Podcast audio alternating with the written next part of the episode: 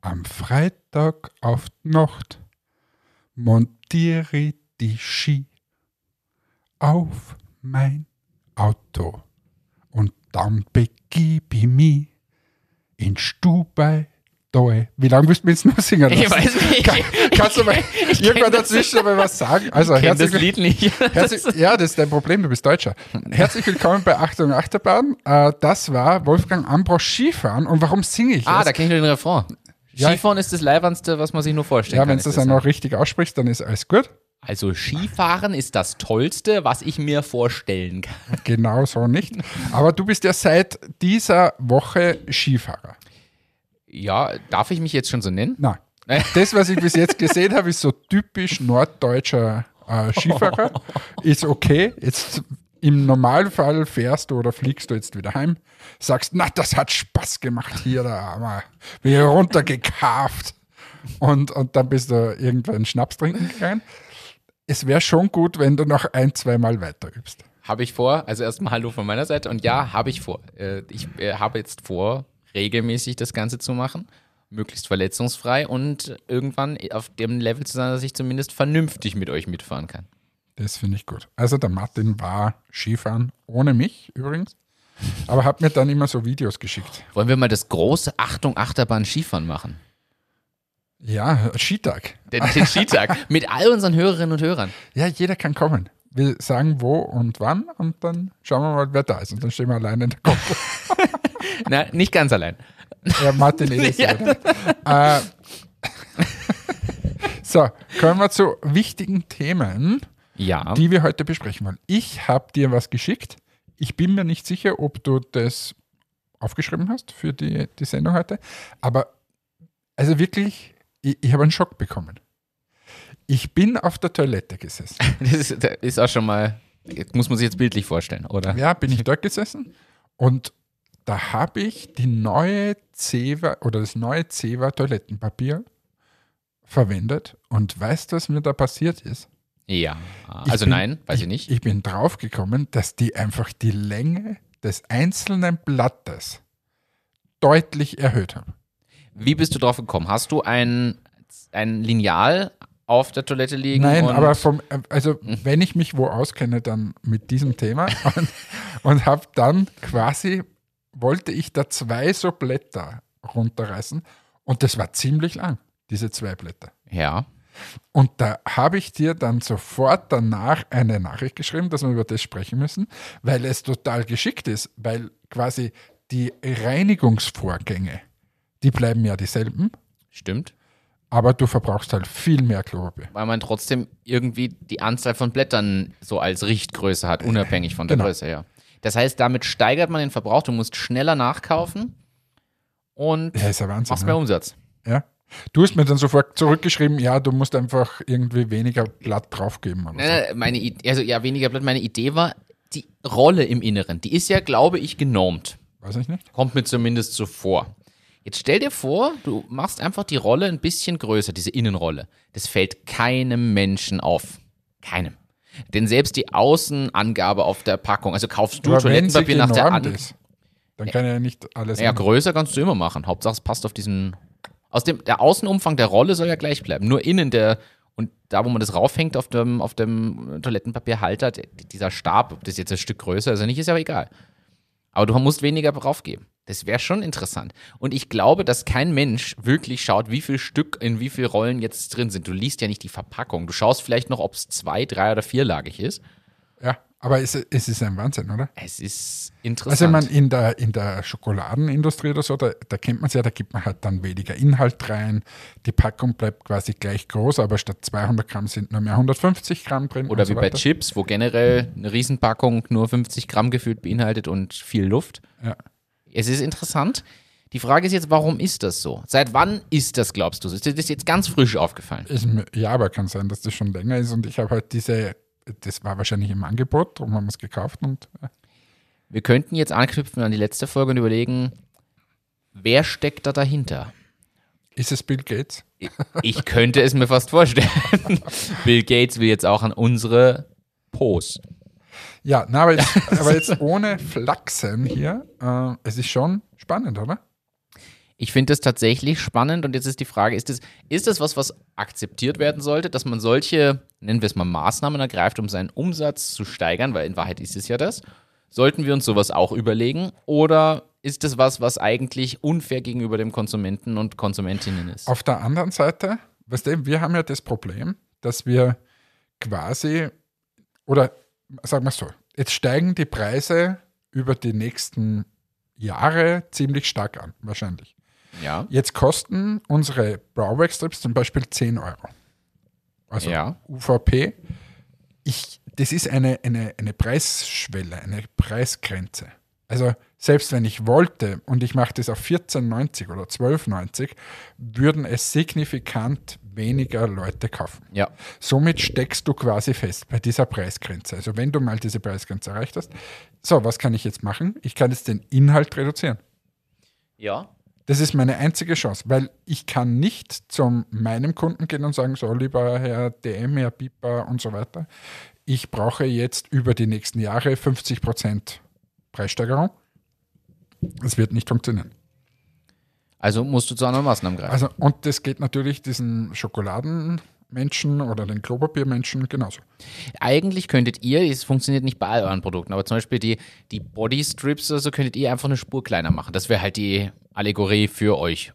Genau. Das geht halt bei den Augenbrauenstrips zum Beispiel nicht, weil dann hast du plötzlich eine ganz falsche Form. Genau, da musst du die Quantität verringern. Und bei dir in der Software geht es überhaupt nicht. Na, ich erhöhe aber auch keine Preise momentan, weil da würde mir Ja, schon, aber sagen, was ist, sagen wir mal, die, du, du richtest dein Geschäftsmodell auf 9,90 Euro aus.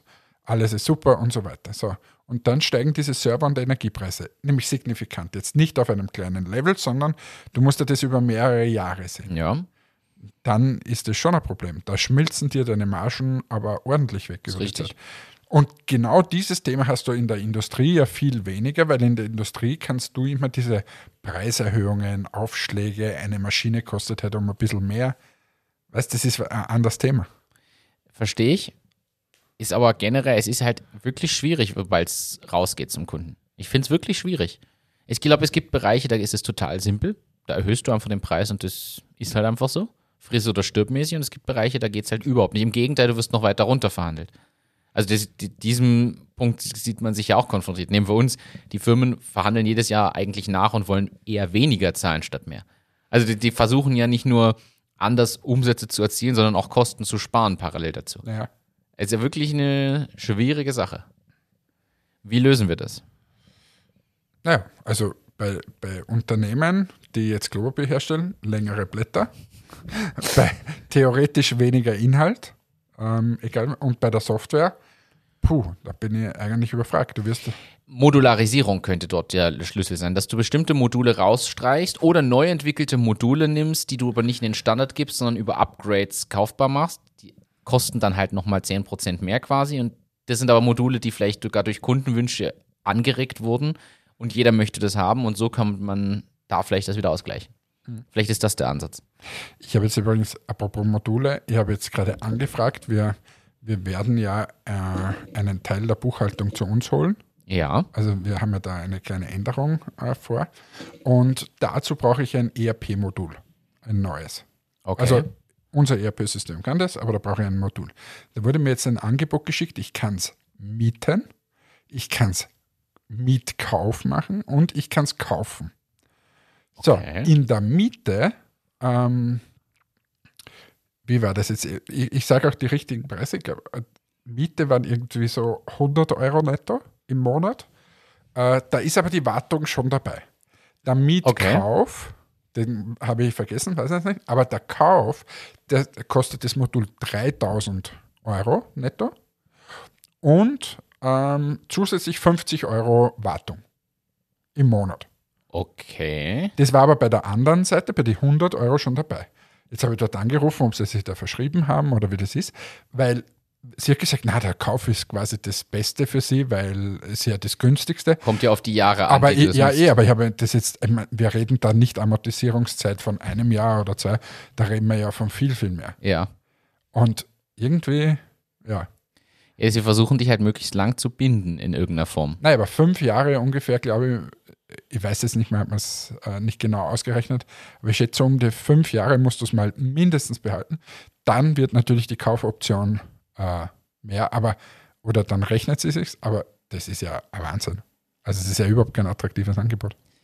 Das stimmt. Allerdings, ich kenne jetzt die Kosten in dem Fall nicht. Was man sich anschauen muss, es gibt jetzt zumindest in Oberösterreich die Digitalisierungsförderung. Das ist auch der Grund, warum viele so Software-Kaufsachen machen, weil du nur gekaufte Software in diese Digitalisierungsförderung nehmen kannst. Und wenn du dann plötzlich, ich sage jetzt irgendwas, 50 Prozent dieser Kosten gefördert bekommst durch diese Digitalisierungsförderung, dann wird es interessant. Und ich glaube, das könnte ein Kern sein stimmt, ja. hinter der Preismache, die dahinter steckt, weil ihr ja einen österreichischen Anbieter habt. Ja. Ja, jedenfalls war ich da schockiert. Die Preise sind Frechheit. Also diese ERP-System musst du haben, wirklich, wo du nicht mehr auskannst, das ist eigentlich Gelddruckmaschine. Aber da möchte ich jetzt auch Uh, okay. also ein Thema bringen. Die haben schon ein Problem, die sind ja hoch individuell quasi für jeden Kunden. Ich gehe mal davon aus, dass es SAP ähnlich geht. Wenn du dann die ganzen Prozesse individualisiert, auf das und so weiter abgestimmt hast, die können nie wieder ein Update machen. Darum sieht die Software auch so alt aus. Weil das ist so verschachtelt alles ineinander. Also wahrscheinlich auch überhaupt nicht am technisch neuesten Stand.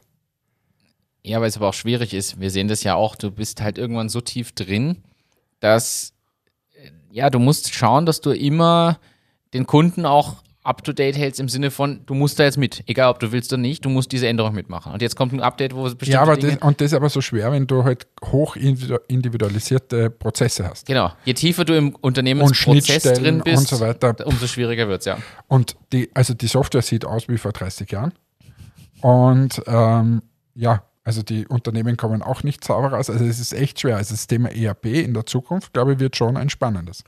Ja, das glaube ich auch. Ich habe ja eine, eine Geschäftsidee, jetzt können wir die hier wieder diskutieren. Also Geschäftsidee. Wir haben ja beide privat einen guten Bezug zu der medizinischen Branche, so würde ich es mal nennen, äh, gerade zu, zu diplomierten Krankenschwestern, Krankenpflegern und so weiter. Und da ist wieder kürzlich jetzt die Diskussion aufgekommen, also habe da ein paar Infos bekommen zu der Software, die quasi im Krankenhaus läuft, wo die ganzen Infos drin gesammelt werden. Das heißt, über den Patienten, die Patientin, wer hat was, wie war, wo die, diese ganzen Kurven schreiben, sagt man ja im Fachjargon dann, also alles, alle Informationen Aber über die, die. Fieberkurve gibt es jetzt nicht mehr. Also, aber das, der Begriff ist es. Und es gibt ja heute noch Krankenhäuser, wo das handschriftlich gemacht wird. Man glaubt es kaum, aber es ist so. Und in Wahrheit, und dann, und dann kommen aber jetzt so Software-Einführungen teilweise und dann kommt man auf einmal drauf, dass da irgendwie drei Abteilungen drei unterschiedliche Arten von Software verwenden, die keine Schnittstelle zueinander haben. Da müsste, muss man im selben Krankenhaus, wenn man von einer auf die andere Abteilung kommt, wieder alles übertragen vom einen ins andere System. Das wird ausgedruckt, woanders wieder eingetippt. Völliger Wahnsinn. Ja, wobei ich habe jetzt auch ein bisschen einen Einblick bei manch IT-Menschen. Ja. Und also die sind schon alle am Werken. Denen ist das schon bewusst, aber weißt du, die versuchen schon viel mit SAP zu lösen oder einzuführen und so weiter. Also Ja, die Frage ist aber, ist das der richtige Weg dafür? Weil viel läuft, was ich jetzt mitgekriegt habe, dann auf Individualprogrammierung raus, wo quasi eine, ein Betreiber quasi das beauftragt für seine Krankenhäuser. Und was ich da aber mitkriege, also da merkst du, die arbeiten seit zig Jahren dran. Und das, das scheitert einfach vorne und hinten am Projektmanagement. Die Technologien sind jetzt schon veraltet, die da eingesetzt werden. Und es hat sich nie wer hingesetzt und mal überlegt, was braucht es insgesamt. Es wurde immer so, ja, das war die Grundanforderung und dann kommt hier noch ein Wunsch dazu und da noch dazu und da noch, weil einfach keiner diesen Gesamtüberblick geschaffen hat. Und das ist erschreckend. Und ich habe dann gedacht, warum macht man da nicht mit den modernen Ansätzen und einigen an Insider-Infos, die man sich halt holen kann im privaten Umfeld so, mal ein Konzept und überlegt, ob das nicht eine, ein Produkt wäre. Ich glaube nämlich, dass die Probleme ziemlich, ziemlich breit liegen. Und wir wissen alle, in der Pflege mangelt es an Personal. Dementsprechend wäre ja alles, was die Arbeitszeit quasi verbessert zugunsten der Betreuung der Patientinnen und Patienten, wäre ja gut. Und dass da Stunden draufgehen für Dokumentation, nur weil man das mühsam irgendwo eingeben muss, das finde ich falsch. Und ich glaube, dass da eigentlich ein spannender Punkt wäre anzuknüpfen. ja, was ist jetzt eine Idee? ja, so eine App machen, so eine generische Krankenhaus-App, die modular ist, die die Anforderungen von den Krankenhäusern Aber wie abdeckt. müsste es sein? Du gehst quasi zum Patienten auch hin Mit einem Tablet. mit einem Tablet und dort gibst du schon ein. Genau. Und, also und der hat einen QR-Code auf diesem Band, was man am Arm hat und am Bett, den scannst du, dann bist du schon im Patienten drin, hast es da dokumentiert, brauchst eine Schnittstelle zum Elga beispielsweise gleich mit in dem Ganzen drin und hast dort wirklich sehr simpel am Tablet all die Dinge zu erfassen. Vielleicht am Anfang sogar Selbstauskunft, weil die sitzen ja am Anfang des Aufnahmegesprächs ja dann so irgendwas. Du trägst ja nur ein, was der, der sagt, drückst ihm das Tablet in die Hand, der klickt sieben Sachen an, füllt drei Dinge aus, gibt es dir dann zurück, wenn er das hat. Sparst auch schon mal wieder Zeit. Und hast dort aber alles sauber zum Dokumentieren, zum Ansatz vielleicht mit so Sprachnotizfunktionen, dass man nicht immer alles schriftlich gleich ausformulieren muss. Äh, Dort muss dann das anbinden, was, das, was wir mal gesehen haben. Dort. Dieses, dieses, was wir auf der, in Berlin auf dem ja. Event gesehen haben, wo dann die Sprache automatisch in, in Textumwandlung, also Speech to Text. Äh, und das alles schon drin, dann nur noch drüber arbeiten, ist nämlich weniger Zeitaufwand, als alles von null wegzumachen. Also ich glaube schon, dass das Potenzial riesig wäre. Ja, aber ich glaube, du brauchst, also so wie sich das anhört, damit 10 Millionen Euro Minimum. was am ja. Tisch liegen, dass du das beginnst. Also ja.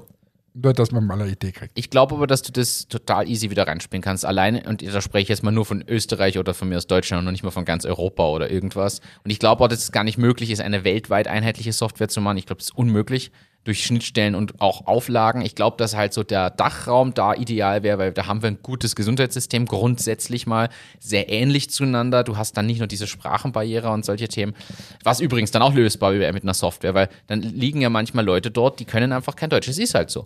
Und dann könntest du über die Software so machen, dass dieser Erhebungsbogen und so vielleicht in einer anderen Sprache ist, vielleicht mit einer Schnittstelle sogar zu irgendeinem Übersetzungsding, so ich sag jetzt mal das DeepL oder so, dass man zumindest die Basics mal übersetzt bekommt, wenn der Patient was ausfüllt oder auch umgedreht, du hast irgendeine Info über den Patienten, gibst es ja, dann ist es gleich da oder so. Ein paar Dinge, ah, das wäre schon schön.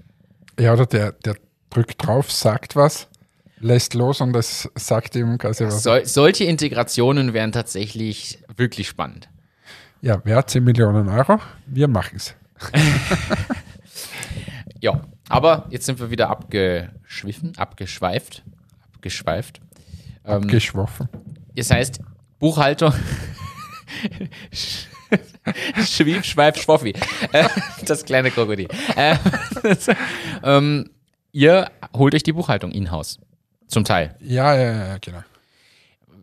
Hat das ein, wie, wie, wie geht ihr da jetzt vor grundsätzlich? Also ihr habt ja quasi eine Umstellung von extern zu intern. Läuft das jetzt schon? Ja, weil es einfach immer mehr wird und die Prozesse einfach immer komplexer werden. Somit werden wir uns jetzt quasi den nächsten Schritt gehen und werden jetzt quasi wen hereinholen. Und äh, die Sarah und die Sarah wird das äh, quasi begleiten mal und Schritt für Schritt bei uns implementieren. Bis jetzt bereiten wir die Buchhaltung auf. Das heißt, die Christina äh, nimmt die Rechnungen, schaut, dass alles für den Steuerberater aufbereitet, schickt es den Steuerberater, der macht die Buchhaltung und dann wird verbucht dort. Ja. Und in Wahrheit greifst du jeden Beleg zweimal an und wir wollen jeden Beleg nur mal einmal angreifen. Angreifen und gleich einbuchen. Angreifen, einbuchen, zack, weg. Ist das eine Vollzeitstelle dann? Ja. Aber deswegen Vollzeitstelle, weil ähm, wir auch die Prozesse optimieren wollen. Also ist auch Reporting dabei und so weiter. Also das, das, heißt, einige dieser Finanzthemen werden quasi wegkommen von anderen Personen hin auf die, genau. auf die Sarah, Sarah äh, die quasi dieses Finanzthema ein bisschen mehr als gesamtheitliches über hat. Genau. Und wir haben nach wie vor noch äh, den Martin und äh, die BDO quasi, die uns da unterstützen. Ähm, und wir wollen einfach das ganze Ding professioneller hinstellen. Bin ich gespannt, was du dann berichtest. Ab wann geht es jetzt offiziell los? Ab 1. März. Ab 1. März, okay. Schau. Bin ich. Du, apropos März, äh, ich möchte jetzt mal jemanden featuren hier erinnern. Ja, ich, ich ahne, was jetzt kommt. Ja, hast du es aufgeschrieben? Äh, ich habe es mir aufgeschrieben, weil du es angekündigt hast, dass wir unbedingt drüber sprechen und ich habe das gelesen und habe gesagt, wie geil ist das denn? Du ja. hast mir das ja geschickt. Äh, ich vermute, wir sprechen vom, vom TED-Event. Genau. Und zwar äh, müssen wir jetzt mal jemanden featuren, die normalerweise uns die ganze Zeit äh, featuret und uns ganz viel äh, Informationen immer schickt und Feedback, Links, Feedback, Themen. Also wirklich alles. Und zwar die Edith Oeller. Und die Edith, die organisiert in Rohrbachberg äh, ein TED-Event und das findet am 26. März statt. Und ähm, Du kannst es in die Show Notes geben, den, genau. den Link dazu. Und es kommen coole Speaker. Ich glaube, äh, der von Luxon äh, kommt und okay. so weiter. Muss, muss jetzt auch nochmal schauen. Ich versuche auch, dass ich vorbeischaue und dass ich mir das anhöre. Wenn es sich irgendwie wie ausgeht, dann mache ich das. Aber es ist spannend, weil die hat quasi die Lizenz sozusagen, dass sie so einen, einen Präsentationsabend äh, gestalten kann. Und der findet eben am 26. März um 18 Uhr statt. 26. März, wenn ich das richtig sehe, ist das ein Samstag. Ja. Sehr cool. Das heißt, wir zwei werden versuchen, Dort zu sein. dort zu sein. Und ja, Nicht schlecht, nicht schlecht. Ja, äh, finde ich cool. Würde mich mal interessieren, auch wie das läuft mit dieser Lizenz für den Namen, weil das ja trotzdem eine Marke inzwischen, die international ganz bekannt ist. Also die TED Talks kennt man ja inzwischen. Äh, finde ich sehr interessant und bin auch gespannt, welche Speaker und Themen kommen. Wir können das ja im Laufe der nächsten Folgen dann noch weiter ankündigen und ein bisschen einen Einblick geben. Oder uns vorab, vielleicht hat Edith ja Zeit, mal vorbeizuschauen. Äh, dann kannst du ein bisschen vorab was erzählen oder sonst danach. oder beides. Oder beides. So, ich habe es mir jetzt rausgesucht. Martin Oeller, Innovation, Smart Home, Founder und CEO Loxon Group. Äh, Tristan Horks, äh, Zukunftsinstitut, wird was über die Zukunftsforschung da sagen. Dann Raphael Bittermann, ähm, ist der Fotograf anscheinend. Eva Keffeinheim für Bildung. Und der Siegfried Pöchtrager für Agrar und Ernährung. Also ganz unterschiedliche äh, Leute, die da kommen. Ähm, und ich bin schon sehr gespannt, wie diese Talks da an dem Abend stattfinden. Nähere Informationen eben in den Shownotes oder wer es jetzt schnell mitschreiben möchte, www.tedxrohrbachberg.com. So, liebe Edith, wir haben dich gefeatured, so wie es gehört. Unbedingt. Finde ich gut. Also vormerken, save the date, 26. März. Weißt du, ob das online gestreamt wird zusätzlich auch? Keine. Aber aufgezeichnet werden die meistens. Also wahrscheinlich. Ne? äh, stay tuned. Wir halten euch natürlich auf dem Laufenden. Ich möchte jetzt ja auch noch mal ein bisschen was anbringen, Hannes. Mach es, mach es. Wie glaubst du, kommt man ganz simpel zu 20.000 Dollar am Tag? Also habe ich was gelesen, habe ich was gelesen. Warte mal, äh, das hast du mir geschickt, oder? Habe ich dir das schon geschickt? Warte mal, war das diese irgendeine App, oder? Die Bier-App. die, die Bier-App, die so, wenn du dein Handy ansetzt und neigst, ich die ich so habe das nicht gekannt, aber Also ich habe, ich kenne diese App, seit ich studiert habe irgendwie. Das war halt der Trend. Eine Zeit lang fanden das alle lustig. Du hast die App, also für alle zur Erklärung, die aber kannst du es jetzt mal ganz kurz für alle Genau. erklären? Also das wäre mir jetzt wichtig, dass wirklich jeder versteht. Also die iBeer-App, äh, also i und dann Beer, so wie wir das von Apple halt auch kennen mit dem i davor. Das ist eine App, die man startet auf seinem Smartphone, kommt grundsätzlich von iOS, also vom, vom iPhone kenne ich's. Und dann hat man dort quasi eine visuelle Darstellung eines vollen Bierglases. Also das Handy wird zum Bierglas, man sieht oben die Schaumkrone, unten das goldig schimmernde Bier. Und sobald man anfängt, das Handy dann leicht anzusetzen am Mund und zu neigen, entsteht der Eindruck, dass dieses Bierglas quasi, also das Smartphone gefüllt mit Bier, sich stückchenweise leert. Als ob man dieses Bier also austrinkt. Kann sich, glaube ich, jetzt jeder vorstellen. Man setzt das Handy an, neigt den Kopf nach hinten, neigt das Handy dabei und stückchenweise, ich glaube, es gibt sogar Gluckergeräusche dazu, entleert sich dann dieses Handy. Das heißt, es ist eine App, die kein Mensch braucht, um ganz offen zu sein. Man hat halt eine Simulation eines vollen Bierglases, was sich leert, was man dann auf Knopfdruck wieder nachfüllen kann. Es kommt noch immer kein Bier aus dem Handy, aber das ist es basically. Hast du eigentlich schon mal drüber nachgedacht, ob du Lehrer werden solltest, möchtest, könntest? Du erklärst das immer so schön. Ich würde gerne ja nebenberuflicher Dozent sein. Du hast mir mal gesagt, na, das zahlt sich nicht so ganz aus, aber Spaß dran hätte ich. Aber, Ja, aber was willst du da machen? Bier-Apps erklären. ich würde gern die Bier-App immer erklären. Ich mache den Kurs iBeer-App. Ist dann äh, ein Du Semester trinkst lang. ein Bier. Nein, aber jedenfalls, die App braucht natürlich eigentlich niemand. Sie kommt lustig rüber und über kleine Anzeigen und Co. macht der Entwickler bis zu 20.000 US-Dollar am Tag inzwischen. Die ganze App hat sich viral verbreitet über viele Jahre. Gibt es jetzt, wie gesagt, schon über zehn Jahre. Und ich muss ehrlich sagen, ja, Respekt. Also, so, auf so eine Idee mussten wir kommen und dann damit Geld machen. Ich mein, stell dir Ja, mal vor, der hat es so viel. wahrscheinlich auch als so Studentenprojekt einfach gemacht. Ja, aber so viel, das ist ja der Wahnsinn. Hier sieht man aber, wie viele Leute auf so Spielereien stehen. Muss man ja auch ehrlich so sagen. Also das ist ja, das ist ja unpackbar, was da, was da dahinter steckt. Also ja, iBeer-App 20.000 US-Dollar am Tag. Also Ja, aber jetzt nicht mehr, oder? Na, er macht es teilweise bis zu, steht da auch. Also vielleicht gibt es ja mal einen Tag, wo er nur 1.000 Dollar macht. Aber ist, nehme ich auch. Also das, für, ja. Anderes Thema. Hau raus. Wir haben ja schon mal über Peloton gesprochen. Mehrfach. Das Fahrrad. Dieses Fahrrad, richtig. Sie haben ein ziemliches Problem. Wir haben ja darüber gesprochen, in der Pandemie ist es explodiert. Du erinnerst dich, die haben ja so Online-Kurse, die haben dieses Hightech-Fahrrad, was super teuer ist. Sie stoppen scheinbar die Produktion momentan. Warum? Ja, man, man kann diskutieren, die sind ja auch an der Börse und so. Es ist, es ist schwierig. Äh, scheinbar ist es einfach sind die Bestellungen eingebrochen. Scheinbar kommen nicht so viele Neubestellungen und Naja, Aufträge. das ist ja auch so teuer, das Ding. Ja, ich- erstens ist es so teuer und alle haben es mal irgendwann. Zweitens ist der Hype vielleicht einfach abgeflaut. Drittens kann ich mir vorstellen, dass trotzdem weltweit Fitnessstudios und Co. wieder mehr offen haben. Und viertens, vielleicht haben die sogar Lieferprobleme und Produktionsprobleme durch Chipmangel und Co., weil die ja alle einen Screen, einen Computer und Co. mit eingebaut haben. Ich könnte mir vorstellen, dass die davon auch getroffen sind. Und rausgekommen ist das aber, und jetzt wird es interessant, da können wir mal drüber sprechen, dass Mitarbeiter in einem internen Diskussionschannel quasi sich gegenseitig, ich sag's mal salopp, zu Deutsch, ausgekotzt haben über die Grundbedingungen, die da herrschen. Und äh, ja, gleichzeitig Aktienkurs crasht nach unten und die Mitarbeiter sind stinksauer und unzufrieden. Und ich dachte mir, wir sprechen da mal drüber, dürfen Mitarbeiter quasi so halb öffentlich, öffentlich sich äußern? Also es war ein Internet-Chat, irgendwer hat Screenshots gemacht und die öffentlich irgendwo zur Schau gestellt. Ist das eine Sache, wo du sagst, ja, muss auch mal raus, wenn da Dinge falsch laufen? Oder ist es was, wo du sagst, das ist ein No-Go?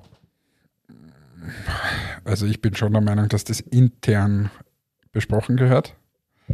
Vor allem in dem Fall börsennotiert ist ja gleich nochmal eine andere Kategorie. Aber grundsätzlich bin ich eher für interne Besprechung.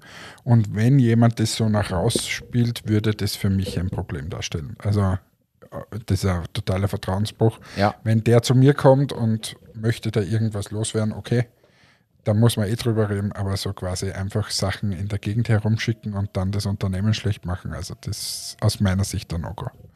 Kommt auch immer ein bisschen auf den Kontext drauf an. Wenn der, wenn du in Wahrheit zum Beispiel lauter schlechte Qualität rausschmeißt und so weiter, du hast das schon 5000 Mal angesprochen, intern und so weiter, dann ist das was anderes, als wie es ja in vielen äh, Unternehmen in Amerika und so, wo dann sexuelle Belästigung war, solche Themen, die musst du natürlich irgendwie äh, dann mal nach außen bringen.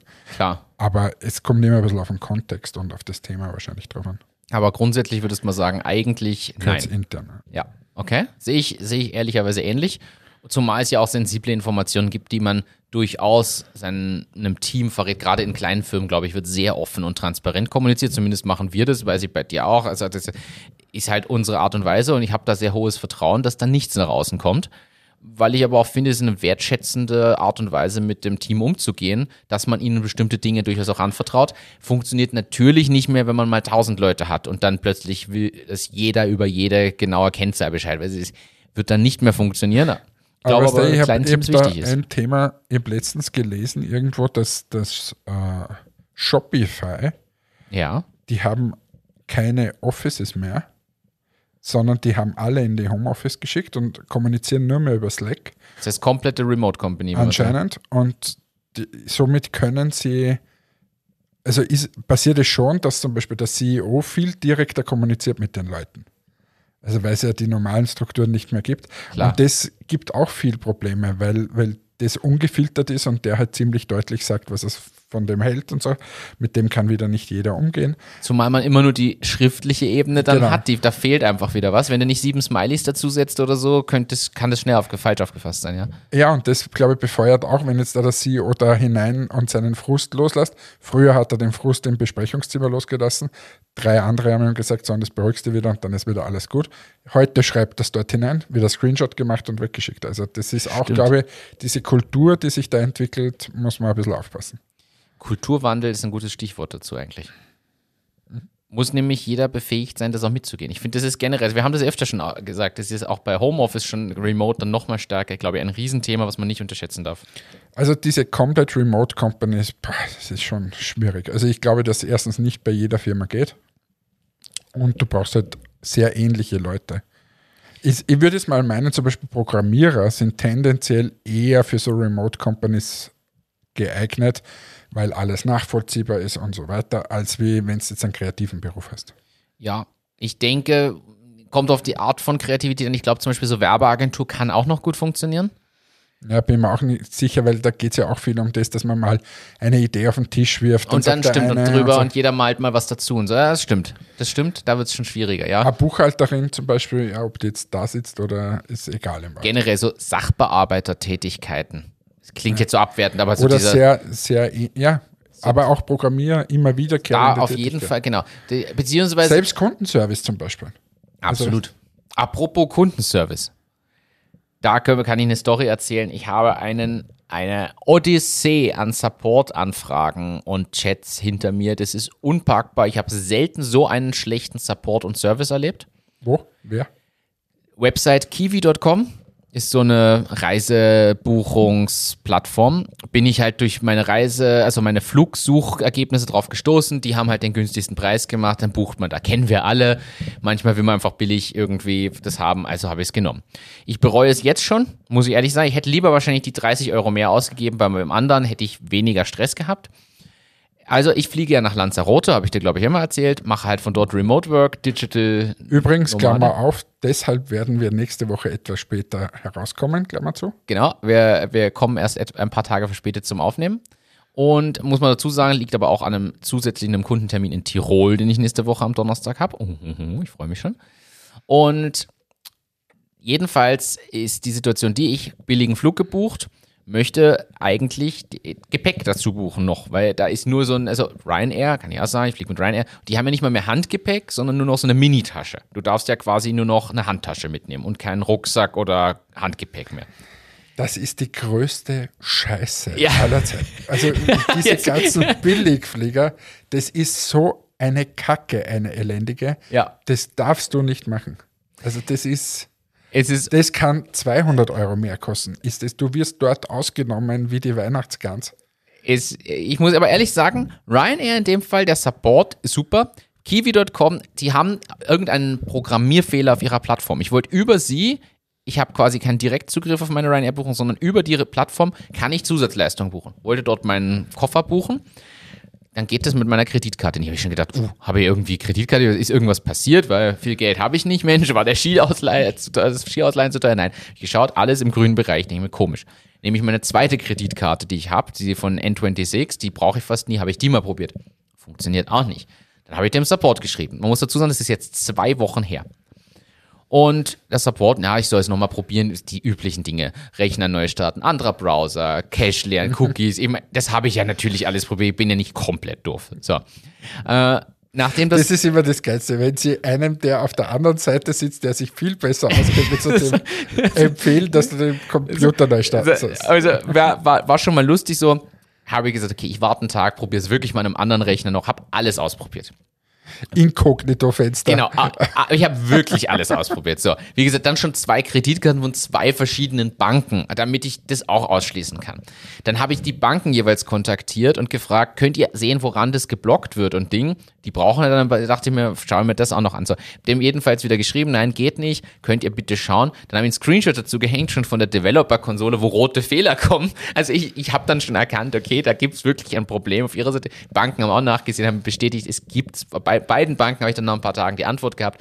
Und die haben eine Bank. Du musst mal jetzt, warte mal, du hast 30 Euro gespart und jetzt nimm Ja, mal es, den Prozess. es ist was unpackbar. Ja, genau. Es ist, zahlt sich null aus. Null. Du hast vollkommen recht. Also ich hätte lieber gleich mehr ausgeben sollen. Jedenfalls haben, hat mir eine Bank, und ich glaube, das war sogar N26, wo ich sagen muss, Respekt, die haben mir zurückgeschrieben auch, ja, ich soll bitte den ähm, Hersteller mal fragen, ob sie das und das im Programmiertechnischen schon umgesetzt haben, weil seit 15.01., ich habe kurz davor gebucht, meine Ursprungsbuchung, äh, gibt es eine neue Regelung für Online-Payments, Kreditkartending, da gibt es irgendeinen neuen Security-Layer und wenn der noch nicht aktiviert ist, werden einfach die Anfragen von der Kreditkarte geblockt aus Sicherheitsgründen. Die haben mir das quasi technisch schon erklärt. Dann habe ich diesen Auszug genommen, habe den diesem anderen geschickt und die haben gesagt, vielen Dank für Ihre Anfrage. Bitte probieren Sie doch den Cache zu lernen. Und so ging das jetzt zwei Wochen, bis ich sie gezwungen habe, mir die automatisch generierten Ryanair-Zugangsdaten zu geben. Jetzt bin ich so ausgezuckt, ich bin so unfreundlich geworden. Sie haben nämlich auch kein Telefon-Hotline oder irgendwas. Und du hast ja nur so und so eine Frist, bevor im Flug bist du was buchen. Also ich will nicht am Flughafen für 700.000 Euro dann dazu buchen, sondern vorab natürlich. Und habe jetzt hingebekommen, dass sie diese automatisch generierte E-Mail-Adresse für Ryanair mit Passwort mir schicken und ich mir jetzt selber alles über Ryanair auf deren Website dann dazu buchen kann und an Ryanair direkt bezahle. Entgeht denen natürlich ihre Provision, also ist alles viel billiger als auf ihrer Seite angegeben natürlich. Für mich gut, aber ich habe noch nie so einen unfähigen Support gesehen. Und jedes Mal antwortet mir wer andere. Da steht jedes Mal ein anderer Name von den Support-Mitarbeitern und die lesen die alten Nachrichten nicht. Ich bin, bin ausgezuckt. Also da sieht man, wie Support nicht gehen sollte. Muss man auch sagen, so bitte nicht. Das war so So, Ein und was Aufreger. lernen wir daraus? Billigflieder vermeiden. Ja, billig, Kauf, Kauf teuer. Ist doch ein schöner Folgentitel. Na, also wer billig kauft, kauft teuer. Sagt man nicht auch, wer billig kauft, kauft zweimal? Gibt es da nicht auch so einen Spruch? Ja, und was ist zweimal? Teuer. wer billig kauft, kauft teuer. Ist ja fast schon philosophisch. Ja, aber du sitzt ja einem Philosophen gegenüber. Oh. Nenn mich Richard. Richard Hannesbrecht? Ja, Jedenfalls habe ich mich da kurz aufregen müssen. Entschuldigung. Ja so hast du ein Thema eingebracht und ich mein Klopapier-Thema auch losge bin ich losgeworden. Super. Ja, und jetzt haben wir gleich beide viel bessere Laune. Wie würdest du den Umsatz von feuchten Toilettenpapier steigern? Kapusch. Ja, gute Frage. Ich weiß es nicht. Ich frage dich jetzt. Wie ich den Umsatz. Naja, ein wichtiges Thema, und das haben die jetzt alle, ist, dass es sich zersetzt Ja, stimmt. Und dass das nicht mehr irgendwas verstopft und dass man weiß, es ist biologisch abbaubar. Ist richtig. Ist ein Riesenargument. Riesen. Ist wirklich ein Riesenargument. So, ne, und seither kaufe ich es wieder. Ja. Same hier. Aber ich habe noch nie nachgezählt, ob die Anzahl, Größe und ähnliches gleich geblieben Ja, ist. und was, was, was mich aber da stört, ist dieses Thema des Herausziehens. Ja. Und dann bleibt Und immer das- dieses, das ja, nächste bleibt so ja, raus und das und- trocknet ja und ein, du musst es wieder reindrücken und. Ja, zumachen und ja. Und da gibt es ja jetzt dann den, mit dem Klappverschluss und so. Ja. Aber das passt wieder nicht, wenn die, dieses Ding da heraussteht und du machst es zu, das geht wieder nicht zu. Hast du Richtig. auch dieselben Probleme? Ich kenne diese Probleme. Ich habe dieses Plastikding nicht mehr im Benutzen, weil mich das einfach nur noch tierisch genervt hat. Jetzt, ich habe nehme einfach die Klebefolie wieder zu und stopfe das da wieder rein vorher, aber eigentlich ist Aber das, dasselbe Problem habe ich zum Beispiel bei den Autoputztüchern. ja, da, da, Da, das, diese, diese komischen ja, Plastikdinger oben, wo der, der reißt mir reißt das immer ab. Ich muss das immer aufmachen Ja, und unten ja. wieder rausfummeln. Ich auch, und da fummelst du das raus, dann ist alles total nass da drinnen, ja, weil das so getränkt aber ist. das ist schon seit zehn Jahren so. aber kann man da nichts was Neues erfinden? Ich weiß es nicht. Aber das sind die schlimmsten Verpackungsboxen. Das ist diese Auto, du hast vollkommen recht, diese Autoreinigungstücher, das ist die Hölle. Das und auch diese, diese, ist ja jetzt auch gerade die Zeit dafür, diese Kanister, die man für die Scheibenreinigung, Ja. da gibt es ja auch gute und weniger gute. ja. Übrigens, was mich tierisch nervt, Oh, jetzt. dieses AdBlue Ja. Zeug hast du nicht mehr, aber hattest du? Ja, Hey, kenn ich. Diese, wenn du das da drauf schraubst, dieses Ding, und du, du gibst den Hahn da rein und dann kommt die 10 Liter, die da reinlaufen, und das läuft natürlich nicht sauber rein. Weil, Und dann hast du diese kristallisierten. ja, und weil, Spuren. da, weil da, da keine Luftauslassung ist. du musst ein Loch in den Kanister oben machen. Alter, ich mache ja nicht auf der, auf der Tankstelle ein Loch in den Das war Kanister. meine einzige Lösung bisher. Ich habe mit dem Messer ein Loch in den Kanister gemacht, dann funktioniert es, aber es natürlich bin ich bei dir, das darf ja wohl nicht sein. Ja, aber was ist denn da bitte die Lösung? Ich zahle 17 Euro oder was so ein 10 Liter Kanister kostet und das ist wirklich so schlecht gemacht. Ja. Ich bin vollkommen bei dir. Da gibt es Produkte, die sind viel billiger und viel besser gemacht. Ja. Aber dieses AdBlue-Ding ist sowieso horrible. Was da die Lösung ist, in Italien habe ich das gesehen, weil beim Wohnmobil haben wir das gehabt im, im letzten Sommer, als wir uns das ausgeliehen haben. Da war, mussten wir auch AdBlue nachfüllen. In Italien ist total verbreitet die AdBlue-Tanksäule. Ja, ja, das gibt es aber in Österreich auch ab und zu. Und der, aber das ist mega, weil da hast du das Problem nicht, weil das hat diesen atmungsaktiven, pff, diesen Zapfhahn halt. Das Zapfhahn ist atmungsaktiv. Das ist mal ein Folgentitel. Der, Atmung- atmungsaktive Zapfhahn. Das stimmt. Ja, also, du, wie ist denn das? Es ist finster draußen, es ist kalt. Ich bin eigentlich schon zum, zum Nachhausegehen heute. Haben wir noch ein Thema? Wir haben viele Themen, aber wir müssen es natürlich nicht über, überspannen, wenn du das nicht möchtest. Ich schließe es ab mit 13,6 Millionen Investment für das Startup Superchat. Ist das nicht was? Was sind das? Ist ein, ein Startup, die machen eine Software, wo du alle deine Chat-Tools in einem bündelst. Quasi, du hast dann Facebook Messenger, Slack, äh, wahrscheinlich zukünftig auch E-Mail, alle diese Kanäle. Wir haben diese Idee nämlich vor Jahren mal diskutiert. Die bündeln sie irgendwie in eine App. Ich weiß nur nach wie vor nicht, ob du dann immer noch wechseln musst oder ob sie erkennen, dass du mir jetzt im Slack, im Messenger und auf WhatsApp schreibst und das in einen Kanal läuft, was das Genialste wäre. Auf das warte ich seit zig Jahren. Das weiß ich noch nicht, soweit habe ich nicht geschaut, aber sie haben Investment bekommen, nicht wenig, und ich bin gespannt, was von denen zu erwarten ist. Weil Superchat muss man sich mal nennen. Ja, finde ich gut. Weil Skifahren ist das Leibendste, was man sich nur vorstellen kann. In diesem Sinne, tschüss, ciao, baba, euer Hannes. Danke fürs Dabeisein und fürs Einschalten. Denkt dran, nächste Woche sind wir ein paar Tage später dran. Wir werden wahrscheinlich erst Freitag oder Samstag aufnehmen können. Also keine Sorge haben, dass wir aufhören. In dem Sinne, danke fürs Dabeisein. Schickt uns gerne wieder eure Themen, Ideen und Anregungen und merkt euch das TEDx-Event schon mal vor am 26. März. Bis zum nächsten Mal. Macht's gut. Ciao, ciao.